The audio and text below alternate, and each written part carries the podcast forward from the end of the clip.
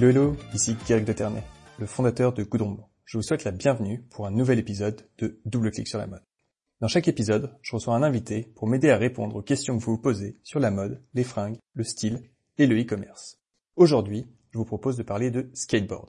Pour ça, j'ai invité Kevin Strasburger, le cofondateur de Crack, la première communauté en ligne pour skaters. Kevin a fait une super présentation du monde du skateboard. J'ai adoré sa passion pour le sujet et j'espère que vous allez aussi kiffer. Pour être honnête, je n'y connaissais pas grand chose et perso, ça m'a vraiment donné envie de me mettre au skate. Bienvenue dans Double Clic sur la mode. Je suis avec Kevin Strasburger, le fondateur de Crack, la communauté en ligne pour les skaters. Salut Kevin. Salut. C'est vraiment un plaisir de t'avoir euh, donc sur Double Clic sur la mode. Je voulais parler avec toi de tout ce qui concerne le skate, la mode et euh, donc la culture du skate. Euh, je sais que tu es tombé dedans quand tu étais petit et que tu as eu un énorme, enfin, tu as fait énormément de choses là-dedans. Donc euh, je pense que tu vas avoir beaucoup de choses à nous dire dessus. Écoute, c'est un vaste sujet. Merci beaucoup en tout cas pour merci pour l'invitation. Ça fait plaisir d'être ici. Pour commencer, je voulais, je voulais savoir en fait, est-ce que tu pourrais nous en dire plus sur l'origine de la culture skateboard? Où est-ce que ça a commencé? Comment est-ce que ça a commencé? Quand ça a commencé? Ouais, avec plaisir. Écoute, c'est un vaste sujet ça. L'origine, en fait, euh, on le, on retrouve des photos de, de premiers, euh, des premiers gamins qui vont, tu vois, assembler planches de bois, euh, quelques roues euh, prises euh, à droite à gauche et, et se faire des descentes. Ça, on trouve ça dans les villes, dont Paris d'ailleurs, et des photos qui remontent aux années 50, 60, tu vois, noir et blanc et des trucs assez sympas. Au-delà du chauvinisme qui me pousserait à dire ah tiens ça c'est le début du skate tu vois c'est à Paris ces gamins sur ces planches en réalité en réalité ils l'ont pas fait pour un quelconque tu vois un quelconque sentiment de ride ou que sais-je derrière il y a eu un peu un trou qui fait qu'en fait euh, les vraies origines du skate et c'est pour ça que tu les retrouves euh, en tout cas du skate moderne tu les retrouves en Californie et en Australie surtout en fait les surfeurs quoi. Euh, grosse culture de surf là-bas et qui en gros euh, cherchaient un moyen pour les jours euh, sans vagues de retrouver leur sensation de ride et ça sur la route quoi. Et donc c'est eux en fait qui en voyant en sachant eux-mêmes tu vois que tiens tu pouvais mettre des roues de roller ou euh, et te mettre sur une planche de bois, on commençait à se dire, euh, ah, tu vois, à pousser le vice un peu, à se dire ah tiens en fait euh, ah je pourrais et si on mettait des trucs, tiens je pourrais carver un peu et retrouver leur sensation de ride de en tant que surfeur, tu vois, mais sur une vague, retrouver ça sur la route et se dire d'où le fait qu'ensuite ils aillent se mettre dans des piscines vides, qu'ils aillent trouver des plans inclinés, on appelle ça, mais tu vois des, des routes en fait un peu inclinées quoi, et que bon tu trouves facilement Californie à LA et Californie du Sud. Et, euh, et, voilà comment ça a commencé. Mais donc là, tu vois, on est déjà dans les années 60, puis 70, et, et après de là, de là, je m'arrête en tout cas. Si on parle des origines, après, euh, après on peut parler de l'évolution euh, depuis depuis ce moment-là. Mais voilà comment ça a commencé. D'où une forte influence de la culture surf finalement, historique, enfin historiquement dans la culture skate, et parce qu'en fait, les débuts viennent de là, quoi. Ouais, donc ils sont passés de, on est passé d'un jeu d'enfant en fait à vraiment euh, une quête du, freestyle et de la sensation et de pouvoir. Euh, ouais, alors en tout cas, jeu d'enfant, c'est vraiment pour la pour l'anecdote. Et tu vois, si on remonte aux années 50, oui. Après, ces surfeurs-là euh, en Californie et Australie, enfin tu vois, sur les côtes, qui se sont mis, eux, ils étaient déjà, enfin on pourrait dire jeu d'enfant parce que c'était des jeunes, oui. Mais ensuite, t'as eu des moins jeunes. Tu vois, t'avais juste les passionnés de surf qui étaient juste si passionnés encore une fois, euh, c'était inacceptable un jour euh, sans ride en fait. Donc un jour sans vague, ils étaient très contents finalement euh, de pouvoir sortir une board de skate et de se dire ah tiens, je vais quand même aller travailler mes mes moves comme on dit, mais enfin tu vois bref leur mouvement et, aller juste retrouver cette sensation là quoi. Et après finalement c'est comme une drogue. Tu te dis ah tiens en fait parce que retrouver tes sensations de ride, mais ça sur la route, ça veut dire quoi? Ça veut dire qu'ensuite t'es plus dépendant de de la météo quoi et de l'environnement. C'est-à-dire que pour ces gens-là euh, qui restent des surfeurs, évidemment, quand l'environnement le permet et que les vagues sont là, euh, partaient euh, sur l'océan. Mais finalement, il y avait un vrai esprit de liberté dans le dans cette non-dépendance à la, météo, à la météo et se dire ah mais tiens en fait je peux sortir ma bande de skate et aller skater tous les jours si je veux en gros. Et donc c'est ce qui fait que ça a créé un sous-groupe parmi ces gens-là qui se sont dit qui eux étaient peut-être pas des passionnés de surf à ce point-là, mais qui se sont juste dit mais tiens en fait le skate en tant que tel trop bien comme sensation, tu vois, trop cool. Euh, je peux faire ça tous les jours et donc euh, progresser, euh, progresser rapidement. C'est tout nouveau, donc ça crée une opportunité, plein de choses à créer, euh, moyen de se faire un nom aussi. Enfin, tu vois, en fait, il y a toute une culture euh, à ce moment-là à, à, littéralement créer, en fait. Et, et donc là, tu as eu à partir de là les premiers, ouais, les premiers radicaux dans le bon sens du terme, tu vois, les premiers passionnés, en fait. Et niveau, sensation, le, surf et le, le skate, moi, je suis vraiment niveau débutant pour les deux. Mhm. on retrouve un peu quand même. Bon, il y a la position qui est, on, avance sur le côté forcément, mais c'est ça. Il y a des parallèles quand même où c'est vraiment quelque chose qui au final est, est similaire, mais quand même assez différent. Et...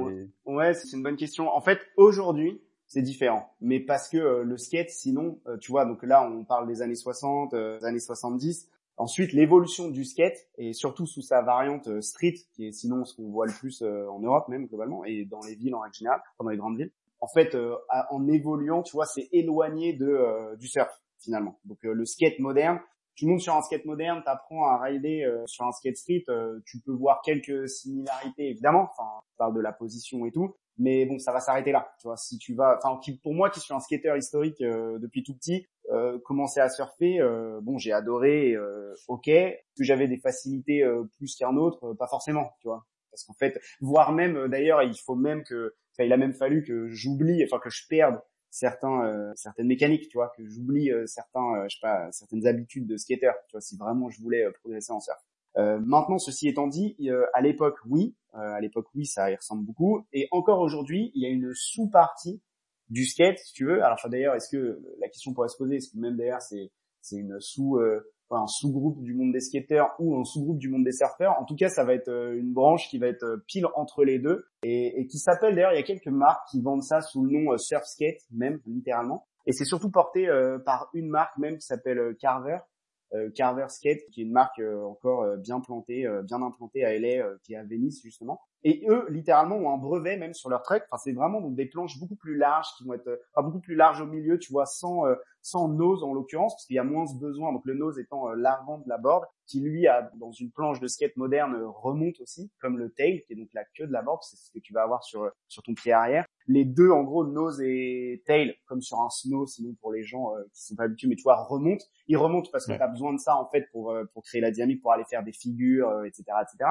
Là, sur un carver, en l'occurrence, t'as pas, t'as ce nose tout plat. La planche en elle-même, donc, aura plus la forme d'une planche de surf en plus petit. Mais lui a même un brevet. Il fait tout. Il fait les roues, il fait les trucks surtout. Et en fait, son brevet sur les trucks, c'est pour littéralement. En fait, Carver, c'est un des seuls skates euh, sur lequel tu pourrais avancer sans kicker comme on dit. Donc c'est sans avoir à, tu vois, à sortir son pied de la planche. Quand tu vois les skateurs, tu vois donner un, gros coup de pied euh, sur la route pour se donner euh, comme impulsion en fait.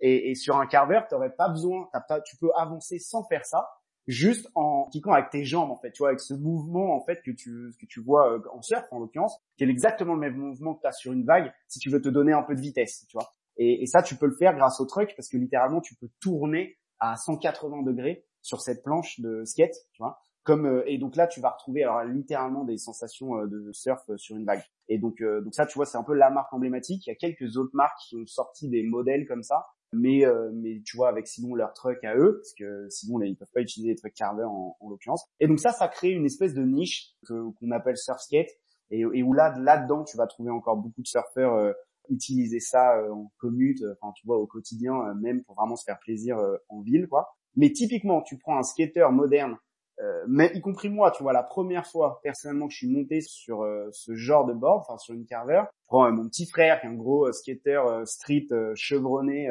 tu le mets là-dessus, ça nous demande euh, bien une demi-heure d'adaptation.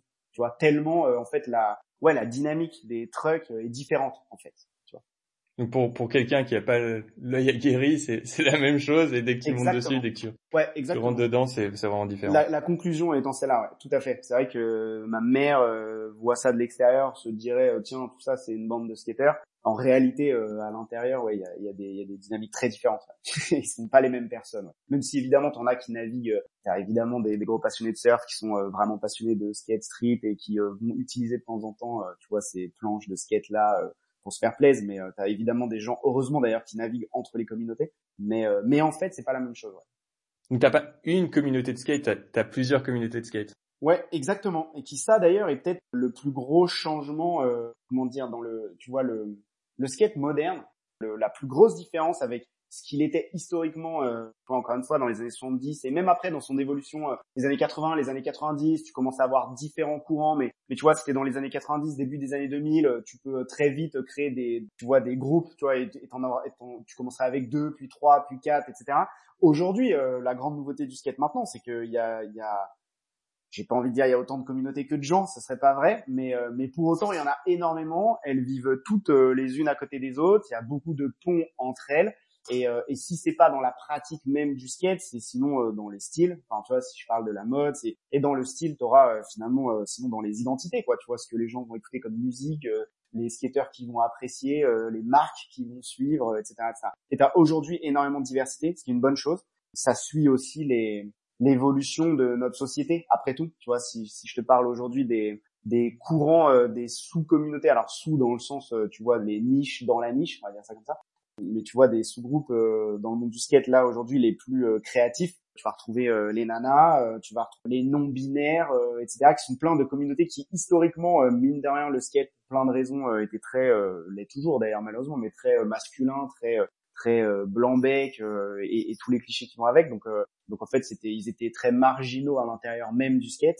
Et or aujourd'hui, ils sont heureusement de plus en plus vocaux, acceptés, ont les moyens de faire de plus en plus de choses et ils sont donc de plus en plus créatifs et, et bref. Et donc ça, ça évolue beaucoup et dans le bon sens. Je te donne une anecdote qui est un truc très. Quand moi j'ai commencé, tu vois, alors moi j'ai 33 ans, là j'ai commencé, j'avais quoi, j'avais 12 ans. Donc tu vois, c'était le tout début des années 2000 à Lyon à l'époque à Lyon sur euh, les spots de skate même les plus connus euh, c'était déjà HDV euh, bref qui est une place très centrale à Lyon en face de l'hôtel de ville d'où le HDV est entre l'hôtel de ville et Opéra en gros. Bref quand j'étais gamin sur ces spots on était tous on se ressemblait tous. C'est-à-dire à quelques détails près du style entre des mecs qui venaient plus du monde du rap ou, les rockers quoi ou les punks enfin slash punk.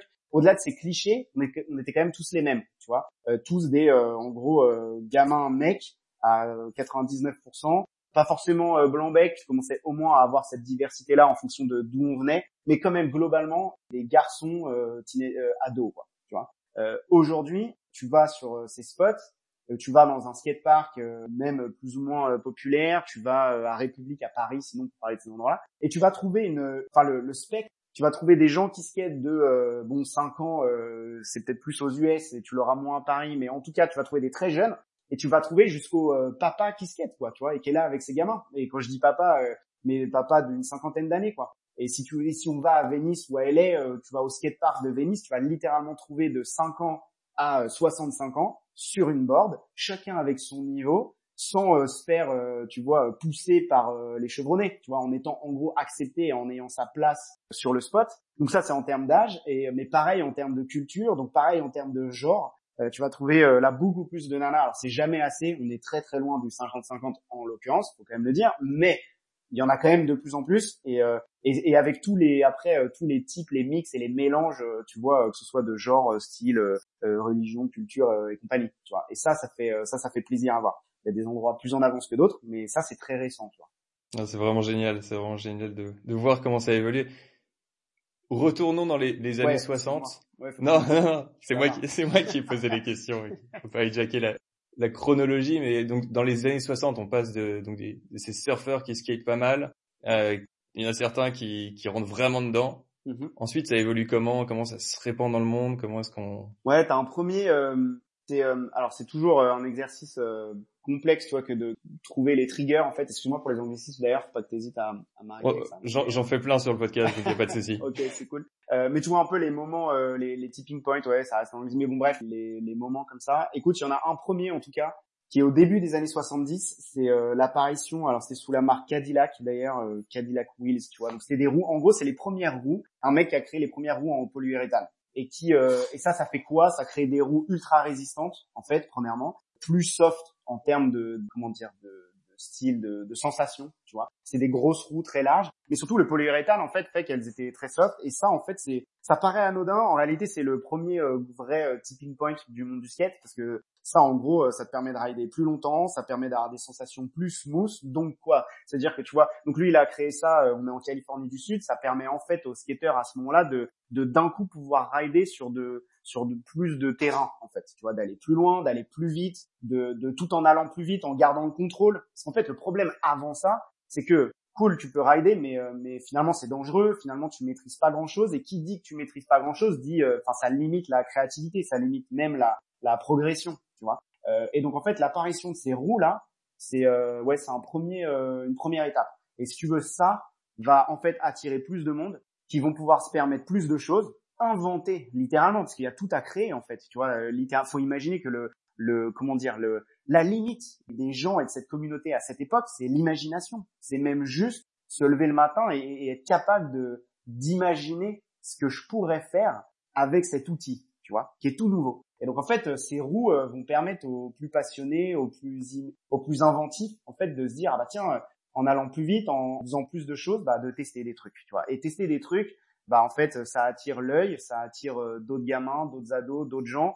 Et donc de là, euh, de là vraiment, euh, comment dire, de, de là part la vraiment les la, la première, j'ai envie de dire communauté, mais la plus, tu vois, la plus jusqu'au boutiste. Et donc de là, on se dit ah tiens, tu vois, ça attire des mecs du surf, mais ça finit par attirer des gens du roller en fait, qui qui qui, se mettent à dire mais tiens, mais en fait le skate c'est plus cool, il y a plus de sensations ou que sais-je. Et donc de là, t'as Skateboarder qui était le premier magazine national aux US, tu vois, qui se dit euh, ah bah en fait euh, il y a l'air de tu vois il y a une comment dire une étincelle il y a quelque chose. Donc qui dit une étincelle d'ailleurs dit euh, des opportunités business tu vois on est quand même aux US mais mais finalement c'est comme ça que ça commence. Et donc ils se disent bah tiens on lance ce magazine. Et donc on lance ce magazine qui est fait par des gens de la communauté pour cette communauté. Et si tu veux commence un cercle vertueux où qui dit magazine donc dit tu vois un, peu de comment dire de un peu de présence médiatique en fait un peu d'audience ça finit euh, par fédérer, euh, commence les premières compétitions, euh, ça fait qu'au quotidien, ou si c'est pas quotidien, mais à la semaine, des gens inventent des nouvelles choses, des nouvelles figures. Et donc ouais, c'est comme ça un peu que la sauce,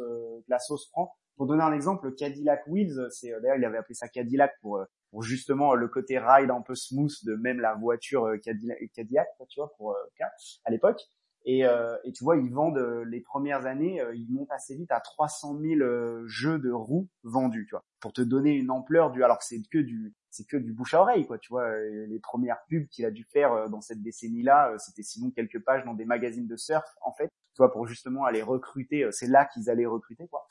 Mais donc ça grimpe assez vite. Et voilà comment ça commence. De là, les premières compétitions. Et si tu veux, qui dit les premières compétitions, qui dit un peu d'image, donc un peu de reconnaissance, ça dit les premières teams de skate en fait. Tu vois les les euh, Dogtown euh, enfin les Z-Boys tu vois euh, qui étaient un peu première team de skate un peu comment dire populaire tu vois dans le sens médiatique du terme. C'est là-dedans qu'on retrouve les Tony Hawk enfin tu vois pour sinon là nos auditeurs des gens qui auraient joué aux jeux vidéo retrouver les les Tony Hawk et, et ses premières figures un peu emblématiques ils venaient de ils venaient de ces teams là c'était des gamins encore à l'époque mais tu vois les Steve Caballero et, ces mecs là ils viennent de là. Et, euh, et, donc tout ça, en gros, euh, commence dans ces années-là. Et, euh, et bref, et de là, après, c'est un peu inarrêtable. Si je te fais un peu l'évolution, on arrive dans les années 80, on arrive dans les annes 90. T'as as un trou d'air, si tu veux, fin des années 80. D'ailleurs, si je devais conseiller à ce moment-là un documentaire pour les gens qui sont intéressés, qui veulent aller, tu vois, plonger un peu dans ces dans les prémices de cette culture, le Dogtown and the Z-Boys, je crois que c'est le nom. En français, ça doit donner euh, les seigneurs de Dogtown, un truc comme ça.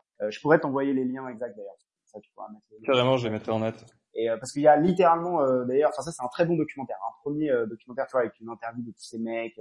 on plonge un peu dans le passage de l'époque et, et, donc justement, on va voir un peu le trou d'air que t'as fin des années 80 qui ensuite va donner la version un peu plus moderne du skate, c'est-à-dire les premières figures en gros, t'as René Mullen euh, de ces teams qui va la toute première fois euh, le freestyle, si tu veux, à l'époque, qui est très, euh, ça ressemble limite à de la danse, tu vois. Enfin, je dis ça sans, sans aucun jugement d'ailleurs, mais qui est très, en fait, qui sont pleins de figures très esthétiques avec ton skate. Mais si tu veux, le deuxième, si je veux dire ça d'ailleurs, tipping point, c'est c'est René Mullen lui-même d'ailleurs la première fois qu'il va faire un ollie, tu vois. Et un ollie, c'est c'est en fait le fait depuis ton skate de vraiment sauter, en fait, de littéralement décoller les quatre roues du sol, tu vois. Et, et ça, ce mouvement, c'était pas du tout, euh, comment dire, c'était pas du tout euh, instinctif en fait. Tu vois, c'était un truc euh, tout nouveau. Il a fallu qu'un premier mec y pense, essaye, enfin essaye, essaye des milliers et des milliers de fois, tu vois, et il y arrive. Et le jour où il y arrive, ah, ça c'est, ça a été, ça, ça a ouvert la porte à tout le reste de la culture, si tu veux. pareil, euh, d'ailleurs, si je vais jusque là, les années 90, t'as deux gros courants, ce qu'on va appeler après le street,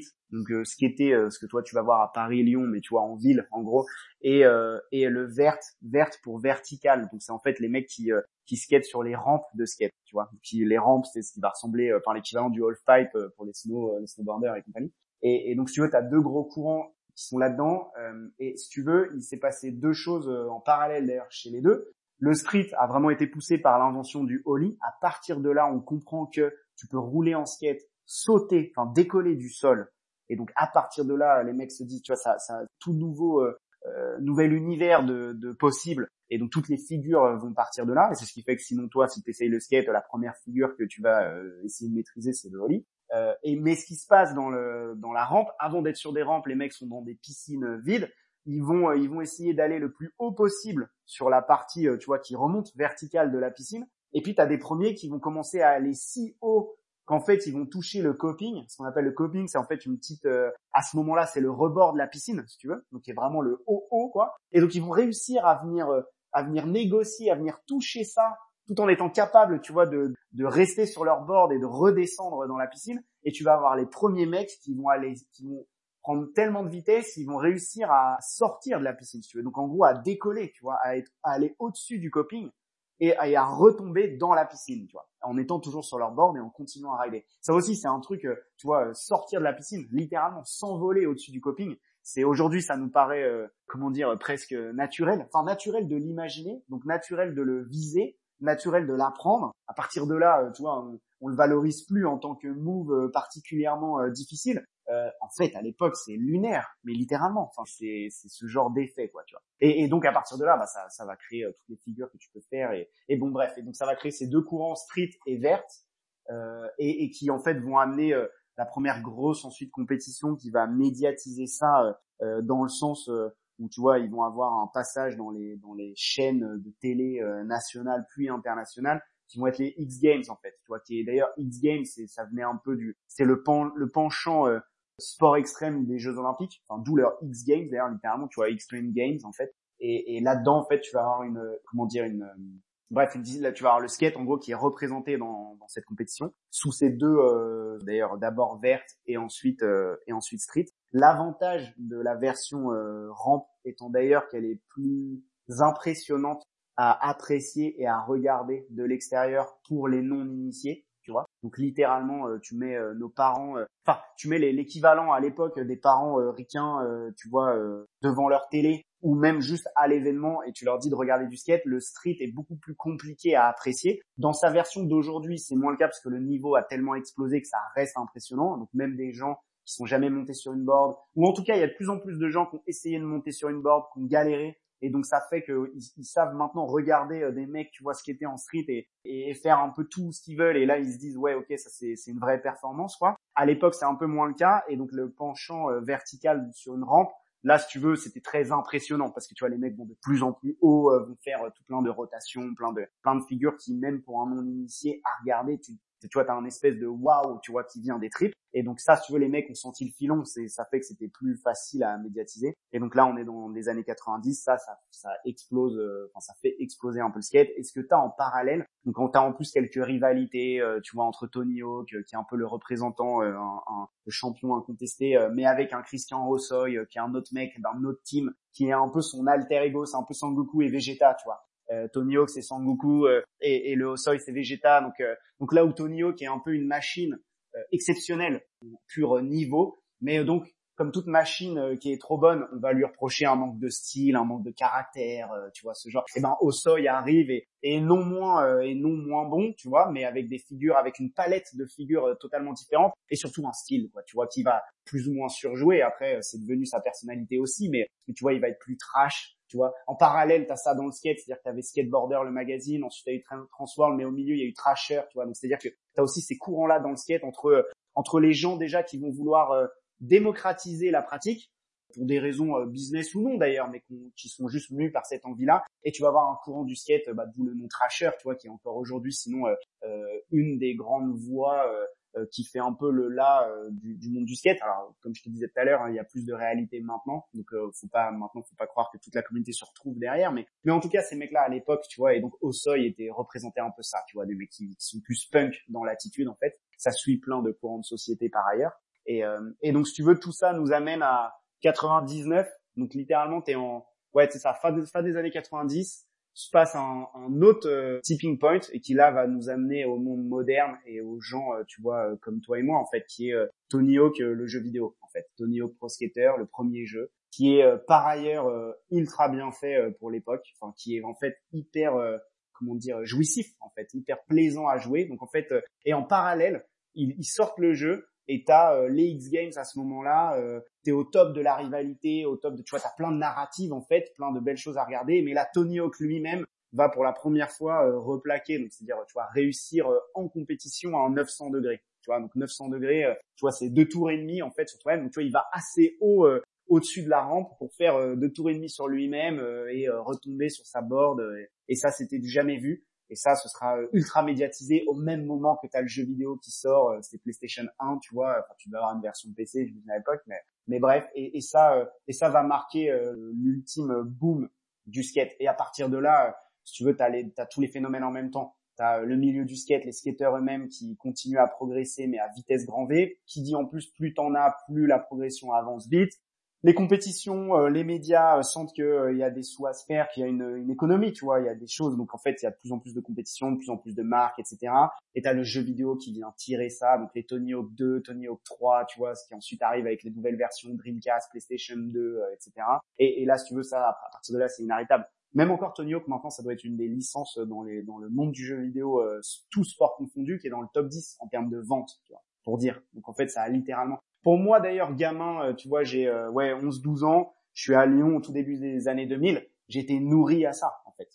Euh, enfin, c'est ça littéralement, je le savais pas à l'époque et j'étais pas devant les X Games en tant que tel, mais littéralement j'ai fait partie de cette vague de d'ados en gros, tu vois, un peu partout dans le monde qui, qui se mettent à tester le skate. Il y a beaucoup qui arrêteront six mois, un an, deux ans après, mais bon, mais en tout cas on était énormément à s'y mettre. Ah, donc tu as une évolution progressive d'un simple hobby qui devient, qui s'industrialise vraiment, qui se professionnalise euh, vraiment, avec, euh, comme tu dis, des médias, des events, des marques.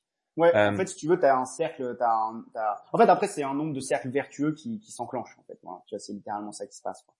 Et, et tournant des années 2000, tu as aussi Internet qui commence à se développer, euh, tu as les réseaux sociaux qui prennent, qui prennent un peu le, le, dessus sur les médias classiques, les magazines qui j'imagine, était à l'époque la façon dont les gens se connectaient un peu. Donc ils se voyaient dans la rue et puis après ils lisaient les magazines, ils regardaient les, les compétitions. Et maintenant t'as les t'as les gens qui se filment, qui se mettent sur YouTube, qui ça, ça évolue comment tout ça? Ouais, t'as as entièrement raison. Alors par contre, ça ne va pas dater. Enfin, ça dépend ce que tu entends par année 2000. C'est pas les années 2000, euh, 2010 euh, que tu dis là, qui est très vrai, mais c'est littéralement alors là très récent. Tu vois là, c'est très euh, fin des années 2010. Mais c'est maintenant en fait. Tu vois. Le gros boom de maintenant, enfin soit 2020. alors après, on pourrait le dater à 2015, mais littéralement là de nos jours. Là pour le coup, c'est les réseaux sociaux. Ouais.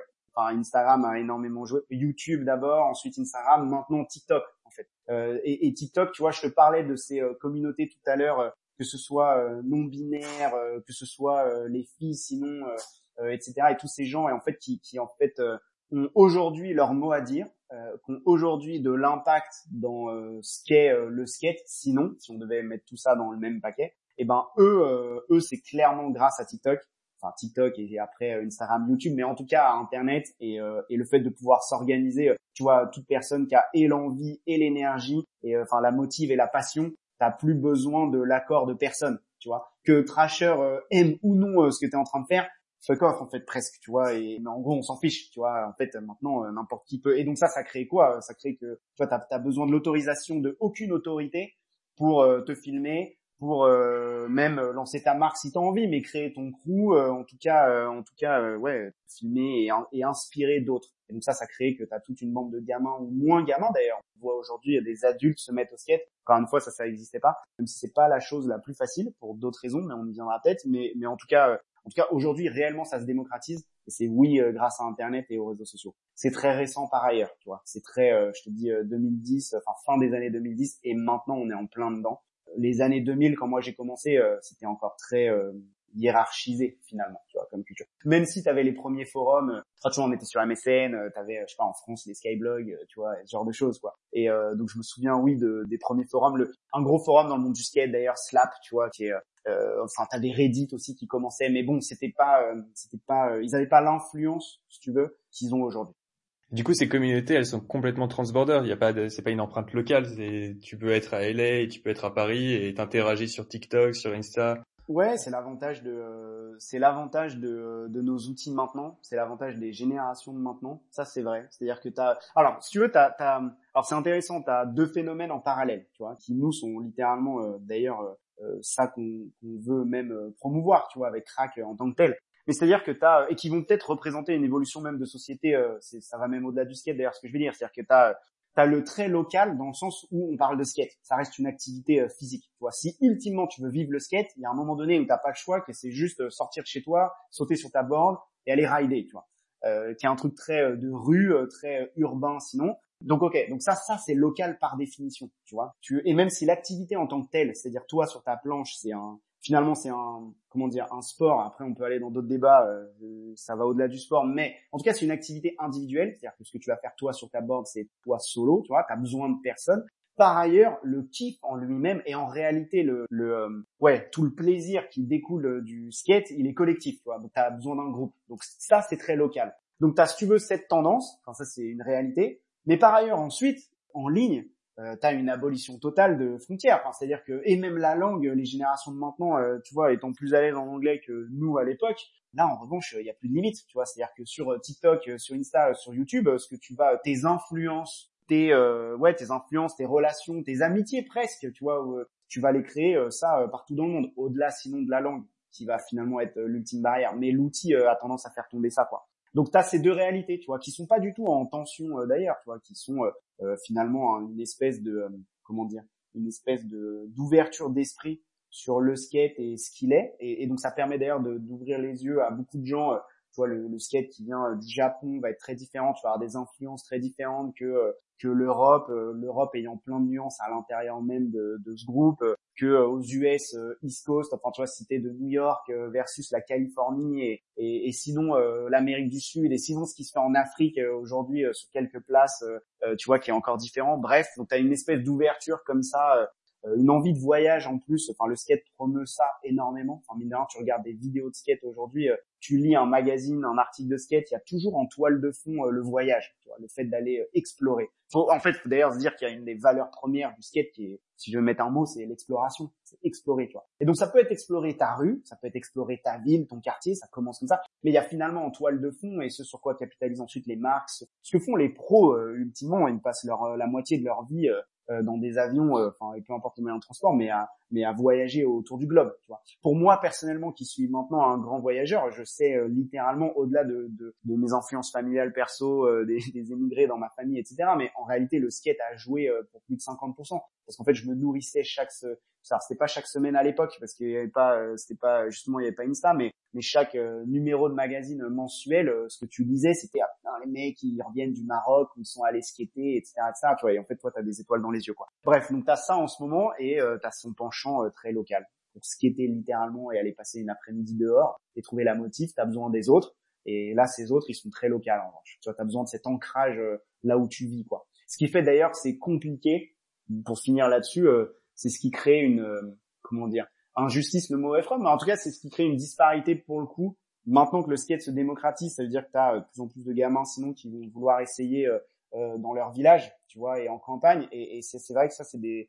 des setups où eux vont être d'autant plus dépendants d'internet pour en fait euh, avoir accès à la culture, mais même juste découvrir, tu vois, même juste apprendre. Tu vois, je te parlais du domaine des possibles, l'imagination. Mais au tout début, c'est très fastidieux le skate comme euh, comme activité à apprendre littéralement. Donc si t'as pas euh, des potes pour te motiver, mais aussi pour juste te donner les conseils, tu vois. heureusement que eux ont internet, ça crée quand même une disparité parce que si t'es solo, tu vois, t'es dans un village de 500 000 habitants, si t'es tout seul à skater, ça rend euh, la chose très compliquée versus euh, tu vois tu es à Paris, Lyon, euh, Londres, Berlin, New York et où, assez, vite tu vois pour peu que tu sur le même spot, tu vas te faire des copains de skate en fait, une copine de skate et qui eux vont jouer pour beaucoup dans ultimement comment dire le, le ouais le, la passion quoi tu vois et la progression etc.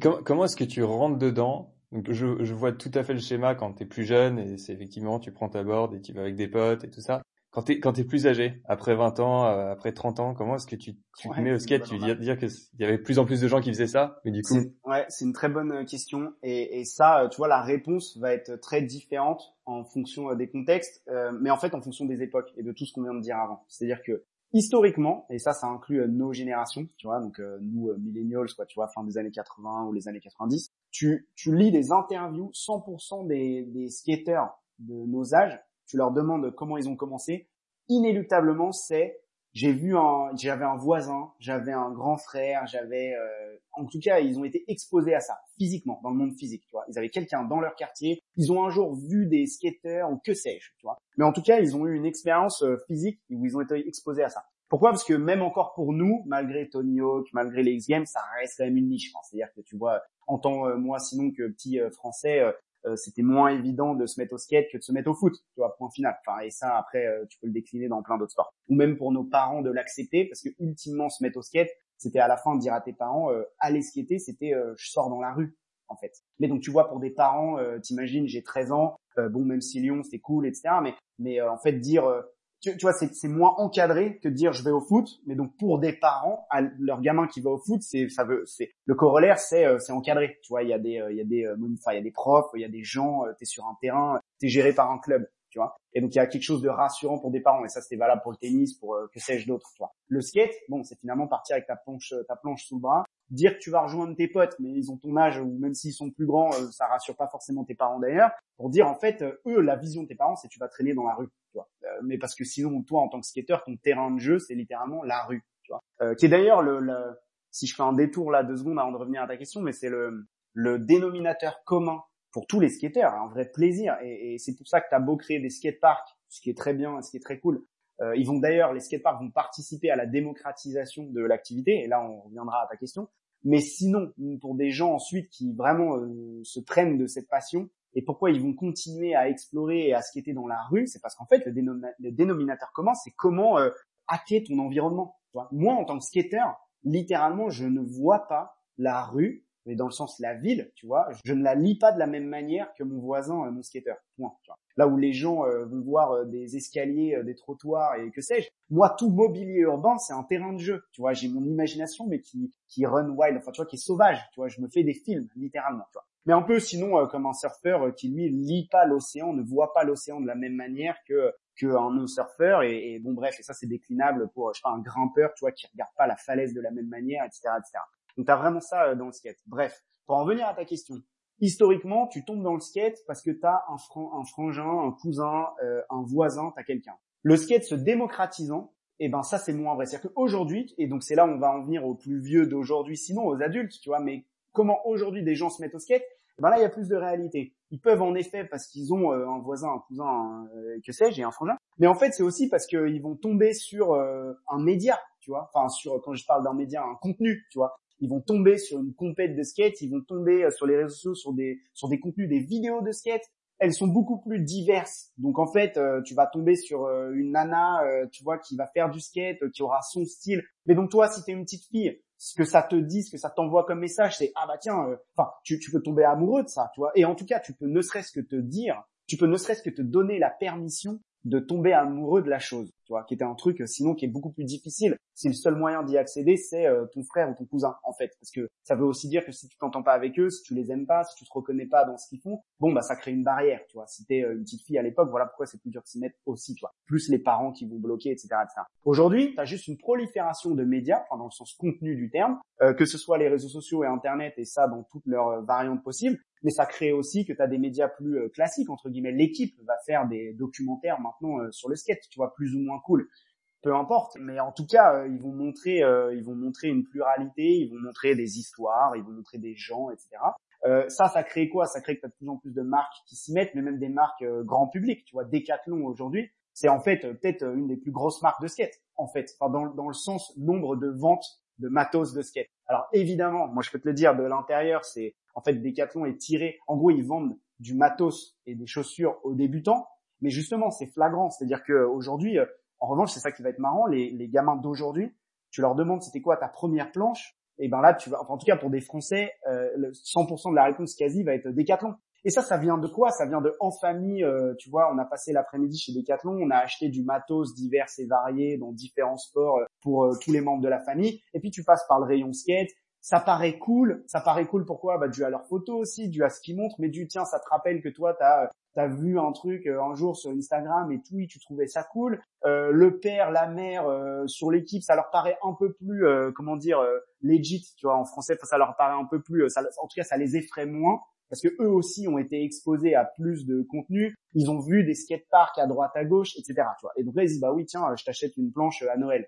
Et, donc voilà comment ça commence. Pour les adultes, euh, les skateparks ont aidé aussi, euh, la prolifération de contenu aussi, de contenu sur même des médias, les JQ, les Vogue, enfin tu vois, et là on en vient à la mode, on en vient à tous les, comment dire, toute l'influence de la culture skate avec un grand S, tu vois, et, avec tout ce qu'on a à mettre dedans. Mais toute l'influence et son impact dans plein de domaines parallèles qui sont eux très euh, très populaires dans le sens très influents euh, pour beaucoup de types de monde et de gens différents, et eh ben ça va attirer des adultes qui vont dire bah tiens qui ont envie d'une seconde jeunesse ou peu importe tu vois qui ont envie un peu de sensations un peu plus fortes qui ont envie d'un nouveau défi et qui vont et qui en revanche vont se dire oui euh, je peux m'y mettre c'est plus rassurant parce que je peux aller au skatepark euh, de mon quartier, je sais que j'ai des lieux de pratique euh, où quand j'y vais, je vois des gens de mon âge aussi, je me fais aussi plus accepter. Tu as finalement dans cette démocratisation une, une ouverture du monde du skate lui-même qui est un peu moins exclusif dans le ah tiens euh, si t'étais pas un gamin de teenager à fond dedans qui porte du skate de la tête aux pieds dégage tu vois bon ça c'est moins vrai aujourd'hui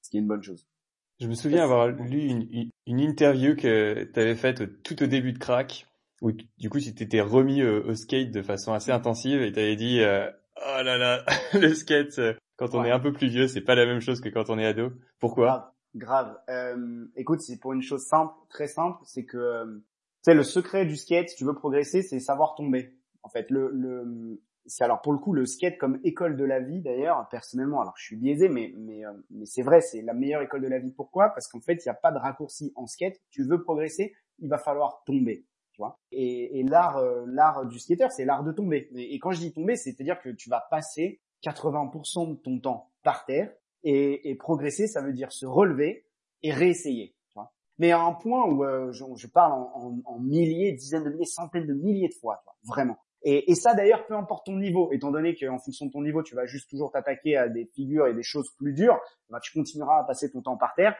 Et il y a des, des même des vidéos très emblématiques de pros. Ce sont des pros, ils essayent des choses euh, vraiment euh, très dures. Et, donc ce qu'ils essayent, quand toi tu vois une figure dans une vidéo, même d'un pro aussi excellent soit-il, euh, en, en, ce qui s'est passé, il a réessayé des dizaines, des vingtaines, des cinquantaines, des centaines de fois, littéralement la même chose. Tu vois. Bref. Et donc ça, ça veut dire quoi? Tomber, en revanche, le skate, ça se passe sur le béton. Et donc tomber de sa, de sa hauteur, déjà, pour commencer, et peu importe la vitesse que tu avais sur du béton, euh, ça reste une expérience euh, brutale, en fait.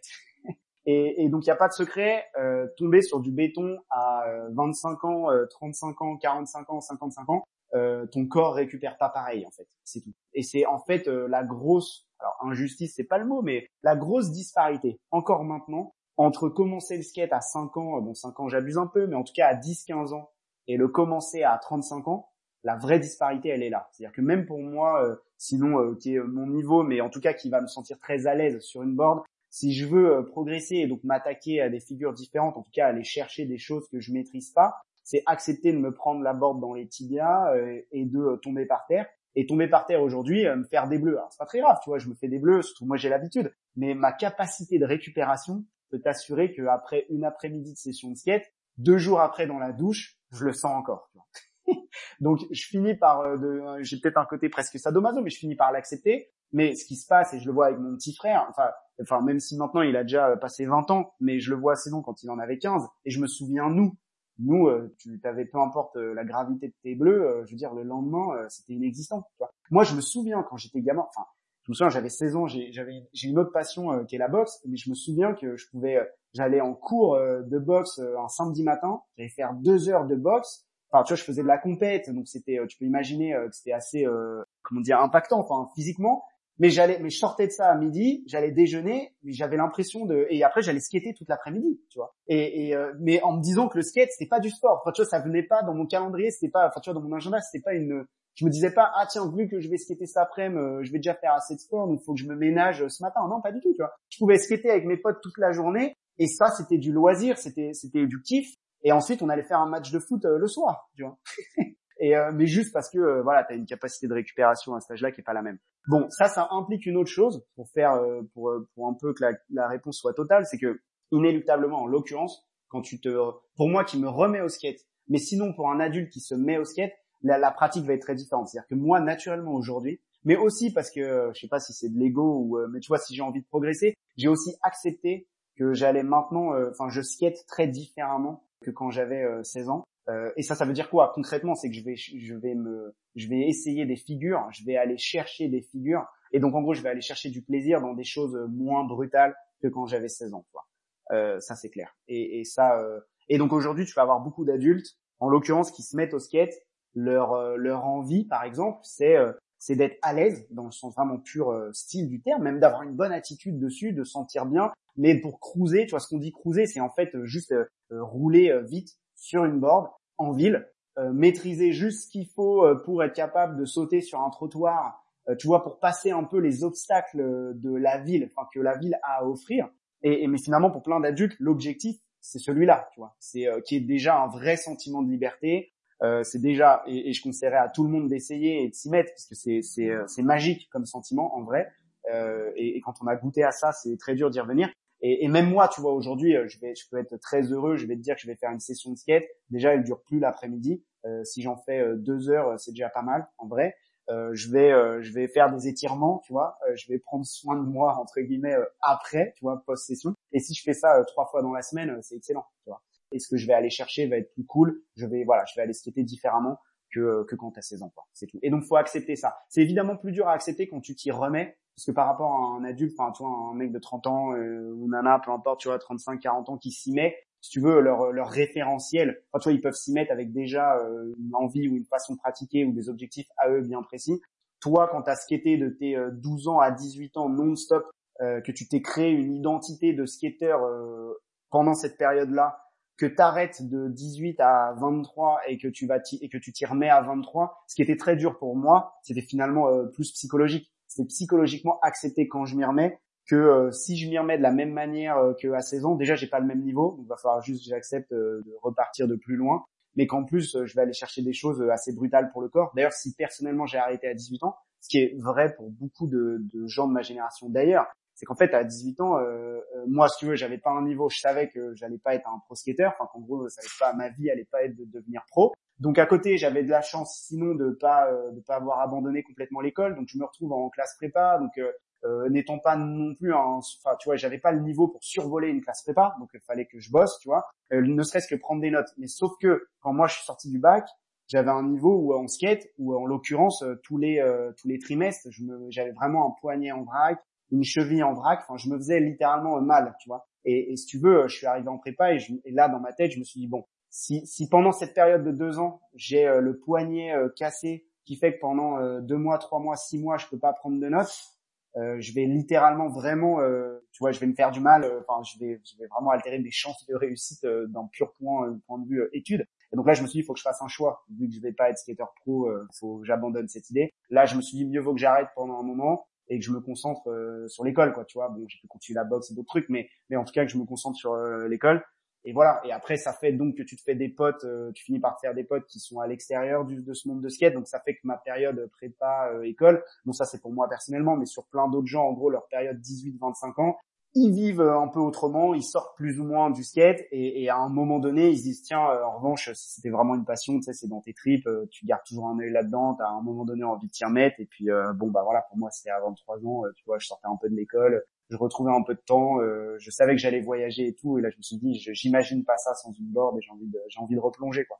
L'un des fuels du, du, développement de, du monde du skateboard, c'était forcément les marques qui, qui, ont servi à la fois d'affirmer l'identité euh, des gens, euh, également euh, de sponsors. Euh, Quelles sont les, les, marques mythiques dans le skate? Moi, j'ai en tête Vans, qui est probablement quelque chose que tout le monde a en tête. euh, mais, mais au-delà de ça, j'avoue que j'aurais du mal à les citer en tant que que débutant très, très dans bon le. Exemple, euh, très, très bon exemple, Vance, qui même aujourd'hui, euh, tu vois, ils, ils sont, euh, ils sont peut-être, je sais pas, enfin plusieurs centaines d'employés. C'est une des rares marques de shoes de leur taille, je veux dire, tu vois, avec leur succès commercial, je veux dire, tu vois, même juste d'entreprise purement, je sais pas combien ils font de, faudrait qu'on regarde, tu vois, de chiffre d'affaires à l'année, mais, mais c'est pour le coup la seule marque de shoes de cette taille qui en fait vient, enfin qui a vraiment des racines très marquées exclusivement, enfin du skate, tu vois. Et, donc le corollaire de ça, pour, euh, pour moi personnellement avoir été exposé un peu euh, euh, à ça, c'est-à-dire que disons qu'ils ont 1000 employés, sur les 1000 employés, même si t'as pas 100% des gens qui skatent, mais c'est quand même à l'intérieur une grande majorité des gens qui skatent. Peu importe leur niveau d'ailleurs, quand je dis ça, ils sont loin d'être pros tous, évidemment, mais, mais en revanche, ils ont tous un amour de cette culture et sinon de cette pratique et, tu vois chacun avec sa, sa version mais ils vont skater. Et, ça, pour le coup, c'est assez unique. même si maintenant, tu vois, ils font partie d'un bon depuis, ils ont été rachetés, ils font partie d'un gros groupe, etc. Évidemment, tu vois, mais bon, ça après, c'est les aléas et, et, et sinon du monde de l'entreprise. Mais ils sont restés proches de leurs racines. Et, donc ça, ça veut dire quoi? D'ailleurs, concrètement, aujourd'hui, c'est qu'ils sponsorisent beaucoup de gens.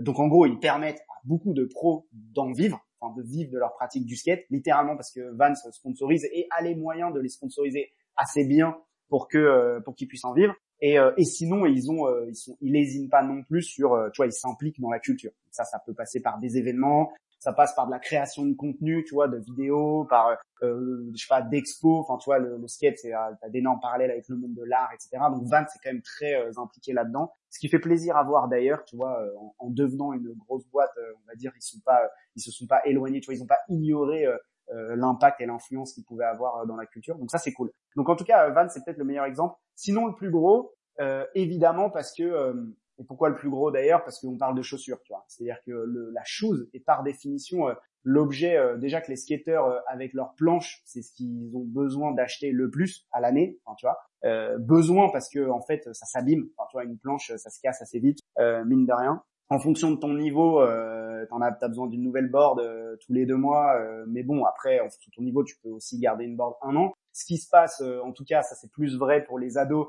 c'est que une board, même si tu la casses pas, tu vas quand même trouver une raison de la remplacer parce que parce que c'est identitaire, tu vois, parce que pour le style, quoi. Ce qui est un peu vrai pour tes chaussures. Tes chaussures, mine de rien, tu vois, maintenant le dessus des des, des boards, c'est du grip, tu vois, pour pouvoir faire tes figures.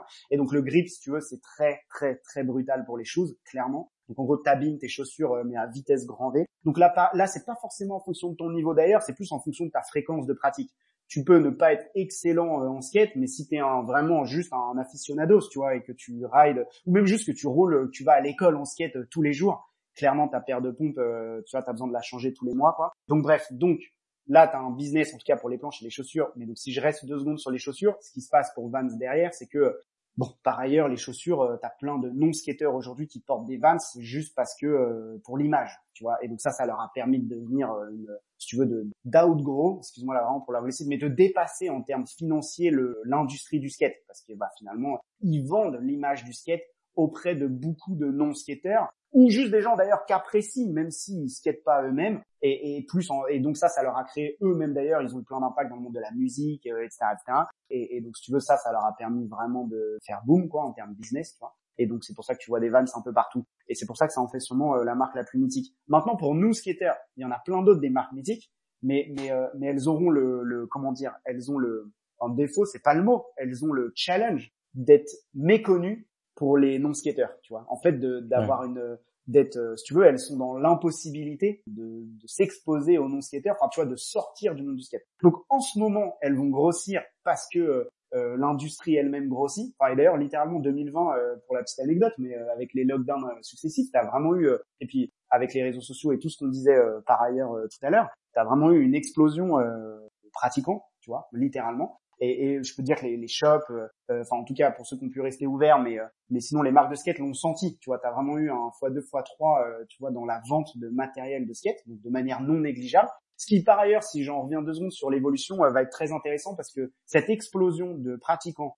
dans sa diversité, tu vois, en termes d'âge, de genre, de style, etc., euh, arrive au même moment où cet été, euh, tu vois, fin juillet, euh, Inch'Allah, c'est pas encore sûr que les JO aient lieu, mais a priori, les JO là de Tokyo vont avoir lieu. Et donc, tu as le skate qui va être représenté pour la première fois aux JO de Tokyo, euh, qui est un vrai, qui est, qui est un vrai truc, tu vois, pour le monde du skate en termes d'industrie et d'exposition médiatique. En plus, c'est cool, tu auras deux disciplines de ce, que ce dont je parlais tout à l'heure, street et euh, verte, tu vois. Euh, et, et, et, en plus, tu auras les, les, mecs et les filles, tu vois. Donc, truc super aussi pour, tu vois, même exposition dans dans, dans, ce qui est possible. Ça a déjà été d'ailleurs pour l'anecdote encore, mais confirmé le skate au JO 2024 à Paris. Donc là, tu vois, tu, donc, tu vois là déjà ça s'inscrit dans le temps. Donc on peut être très optimiste d'ailleurs sur l'évolution euh, en termes euh, ouais pratiques, tu vois, du, du skate dans même la décennie qui vient.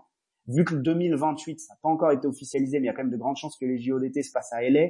Autant dire que c'est pas LA qui va euh, à ce moment-là, tu vois, se passer du skate. Donc, donc on peut être très optimiste. Bref, pour revenir aux marques du skate, nous mythiques, si je reste dans la chose, pour finir là-dedans, tu as eu euh, les euh, ES, ES, Emerica, euh, Lacaille, tu vois, ça c'est des marques très de skaters.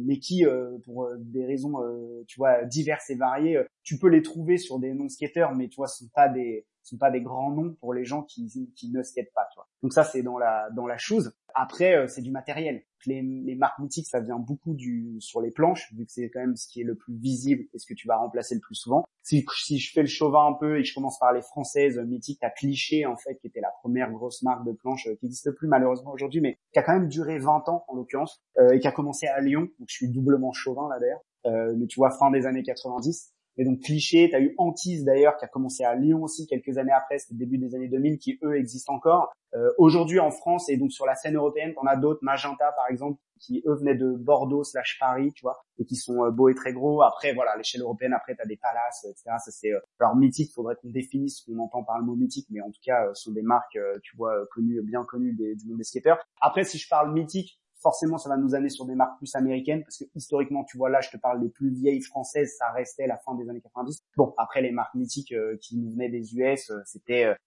Element tu vois qui était une des très grosses euh, de l'époque. Mais sinon les Alien World Industries tu vois ces marques là les Blind les Habitat tu vois. Mais ça je serais curieux en tant que non skater a priori tu vois il y a peu de chances d'en entendre parler.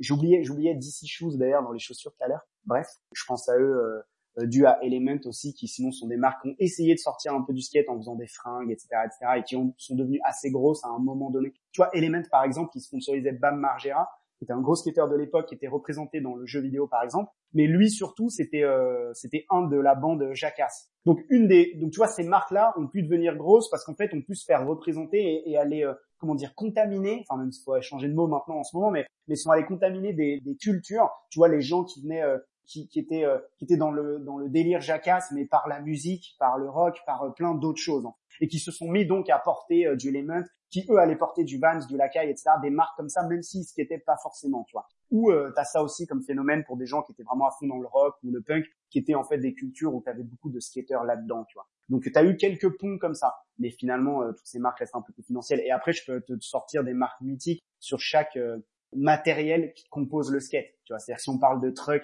qui va être, tu vois, le, petit bout métallique qui relie en gros ta planche euh, en bois à tes roues. Bon, si tu vois, je pourrais dire Venture, euh, je pourrais dire euh, Independent, tu vois, ça c'est des marques mythiques. Mais là, en l'occurrence, plus tu vas aller sur ces parties-là et ces marques-là, et moins elles seront connues à l'extérieur du monde du skate. Pour finir sur, sur qui est pas ta question, mais qui est un truc très important, c'est que ce que je dis là est la grande particularité, à mon sens, de pourquoi le skate est si identitaire d'ailleurs. Qu'est-ce qui fait que des skateurs se reconnaissent entre eux et que d'ailleurs ça a vraiment participé euh, au-delà d'avoir été une communauté de niche à la base, tu vois, sur un sport ensuite qui euh, qui est très euh, différent des autres sports? Parce que ce que je disais, tu vois, il y a pas de coach, il y a pas de terrain, c'est c'est il suffit en fait de tu vois c'est c'est c'est vraiment il faut aller hacker son environnement, son extérieur, etc. Donc tu as toutes ces raisons là évidemment, un peu des outsiders, tu vois, un peu des marginaux en fait, mais il y a aussi eu un phénomène qui est que ces marques qui sont hyper euh, importantes dans, aux yeux du skater. Et ça, c'est une question démographique parce qu'on parle d'adolescent, tu vois. Et quand tu es adolescent, qu'est-ce qui se passe quand tu es adolescent? C'est que tu es encore en recherche de ton identité, tu vois. Donc la façon dont tu t'habilles, il y a les logos, les logos que tu portes sur toi. Tout ça, c'est c'est pour de bonnes et mauvaises raisons d'ailleurs, mais c'est c'est un peu euh, tu vois, tu pousses le vice, tu vois, c'est tu vas définir ton identité en fonction de ça, tu vois, des groupes de musique que t'aimes, etc., etc. Mais dans un sport où tu peux te permettre de s'habiller de la tête aux pieds en tant que skater, parce que toutes ces marques elles font ces fringues, tu vois. T'as pas de t'as pas de maillot, tu vois. T'es un footeux, c'est plus compliqué pour les gens dans la rue de, le voir si c'est pas écrit sur ton front. Et le truc c'est que tu vas pas aller à l'école avec tes crampons ou avec ton maillot de foot. Bon, encore que tu pourrais, tu vois, maintenant un maillot. Mais bon, tu vois, le, le truc dans le skate, c'est que tu skates avec tes vêtements et tes choses de tous les jours, et que chaque marque de skate en fait produit ça. Et, vu qu'en revanche les marques elles-mêmes sont confidentielles dans le sens sont reconnues des skateurs, en revanche, tu vois, moi, tu peux pas deviner que j'aime la boxe, littéralement pas. Ça se voit pas sur mes biceps euh, non plus. Mais en revanche, un skater qui me croise aujourd'hui à Lisbonne, il saura que, que je skate. Tu vois, ne serait-ce qu'à l'état de mes chaussures. Et si c'est pas l'état de mes chaussures, parce que ce jour-là j'ai voulu euh, m'habiller avec une autre paire, mais parce que j'ai toujours sur moi à un moment donné une marque qui, qui en fait seul lui peut reconnaître. Tu vois en fait. Et donc là, tu as un espèce de, t'as un peu de connivence, que ce soit ma casquette ou que sais-je. Et, donc ça, c'est, euh, enfin ça, c'est un truc très très spécifique du monde du skate. Et d'où d'ailleurs ensuite son influence sur d'ailleurs le monde de la mode, parce que ce que je suis en train de dire là, ça crée les attitudes, ça crée les styles, les marques ont bien compris, en jouent. Et aujourd'hui, euh, il y a une vraie, euh, ça crée aussi l'opportunité business de la part de ces marques qui elles vont toucher à la fringue, parce qu'en fait, la culture, sinon du skate étant une culture de rue, finalement, tu vois. Et d'ailleurs, et, et avec l'explosion du streetwear en règle générale de ces 10, euh, 20 dernières années même, le skate est un, est un vrai flambeau de ça, pas que, enfin un vrai porte-parole de ça, pas que, tu vois, c'est pareil le monde du hip-hop, etc., etc. Mais donc c'est pour ça aujourd'hui les ponts entre skate mode, entre skate et monde du luxe aussi par génération parce qu'aujourd'hui tu as des euh, designers euh, tu vois euh, du monde du luxe ou du monde de la mode qui en fait ont grandi tu vois viennent du monde du skate historiquement. Tu vois étaient des gamins qui skataient qui, qui qui fait le hip hop sinon etc et tous les autres parallèles possibles. Et si tu veux aujourd'hui ils arrivent à des positions où ou diverses et variées en fonction de leur boulot mais ils ont pas oublié ils sont toujours ils ont toujours un doigt de pied un œil dans le monde du skate. Et encore une fois vu que le skate se nourrit de la rue bah, c'est si tu veux un terrain de jeu magnifique pour euh, toute créativité. Enfin, si on parle de fringues, de mode, etc., etc. Bref. trop cool, Kevin. J'adore ta passion. Euh, c'est non mais tu, tu, tu parles avec une telle passion, une telle énergie du skate. C'est vraiment top et, j'espère et je pense vraiment que tu as donné envie à, de nombreux auditeurs de s'y mettre ou de au moins d'essayer d'aller prendre une planche. Ouais. Exactement. Il faut pas avoir peur. Euh, il faut pas avoir peur. Euh, c'est euh, c'est une vraie découverte de soi-même. Il y a un vrai kiff très euh, purement personnel euh, dans le fait justement d'aller au-delà de sa peur, au-delà de son appréhension. Et je peux euh, t'assurer et l'affirmer pour tout le monde que même être capable de faire quelques mètres en équilibre, tu vois, sur une borne, de petit à petit, tu vois, se sentir de plus en plus à l'aise, plus en plus en contrôle, c'est un vrai kiff. C'est pas forcément une passion, et il y a des gens qui s'arrêteront là et c'est très bien, mais, mais ça est un vrai kiff, donc faut pas hésiter, ouais. Et ça devient de plus en plus facile de trouver maintenant des gens autour de soi pour, tu vois, pour, pour te tendre la main en fait et t'aider.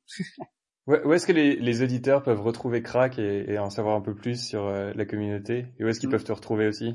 Ouais, très cool. Le Crack, euh, le site internet qui est SkateCrack. Donc Crack, c'est K-R-A-K. Donc SkateCrack, tout attaché, tu vois, .com. Euh, peuvent trouver en tout cas le site là. Euh, de là, un peu aller... Crack, littéralement, c'est des, outils à la disposition de la communauté. Tu vois, le, principal étant une carte de spot de skate. Tu vois. Donc littéralement, si tu devais arriver demain à Lisbonne et te dire, tiens, où les gens skate à Lisbonne, ben, ça te permet un peu de voir euh, où et, d'être capable d'aller les retrouver. C'est tout le principe. Euh, après moi personnellement d'ailleurs faut pas qu'ils hésitent euh, par mail en fait c'est sûrement le meilleur moyen en l'occurrence je m'appelle Kevin donc le, mail est en K c'est juste la lettre K K at skatecrack.com en fait tout simplement faut pas qu'ils hésitent en fait d'ailleurs et voilà mais après sur les réseaux sociaux bon après on est tu vois que ce soit Twitter ou Instagram c'est skatecrack en fait tout attaché enfin Instagram c'est skate underscore crack en l'occurrence mais bon voilà pas qu'ils hésitent Génial. Un grand merci Kevin. Ouais, merci à toi. Merci pour ton temps et tes questions. Très cool. En tout cas, j'espère que cet épisode vous a plu. Sachez qu'il y a plein de nouveaux épisodes qui arrivent et j'ai vraiment hâte de les partager avec vous. Donc pour ne rien rater, abonnez-vous à Double Clic sur la mode. Et n'hésitez pas à parler du podcast à vos amis et à laisser un review. Je voulais aussi vous en dire plus sur Goudon Blanc. Cela fait près de 10 ans que Goudon Blanc existe. À l'époque, je m'étais rendu compte que de plus en plus d'hommes voulaient des vêtements de bonne qualité ce n'était vraiment pas facile de trouver un bon t-shirt. Et c'est ce rêve du t-shirt de qualité qui m'a poussé à lancer Goudron J'avais en tête un t-shirt bien coupé, un tissu épais et ultra doux, et des couleurs sympas à porter. Et honnêtement, le résultat est vraiment top. Allez, je vous en dis pas plus. Le mieux, c'est que vous alliez faire un tour sur la boutique de Goudron Blanc pour vous en rendre compte. Donc rendez-vous sur goudronblanc.com ou cherchez Goudron Blanc sur Google.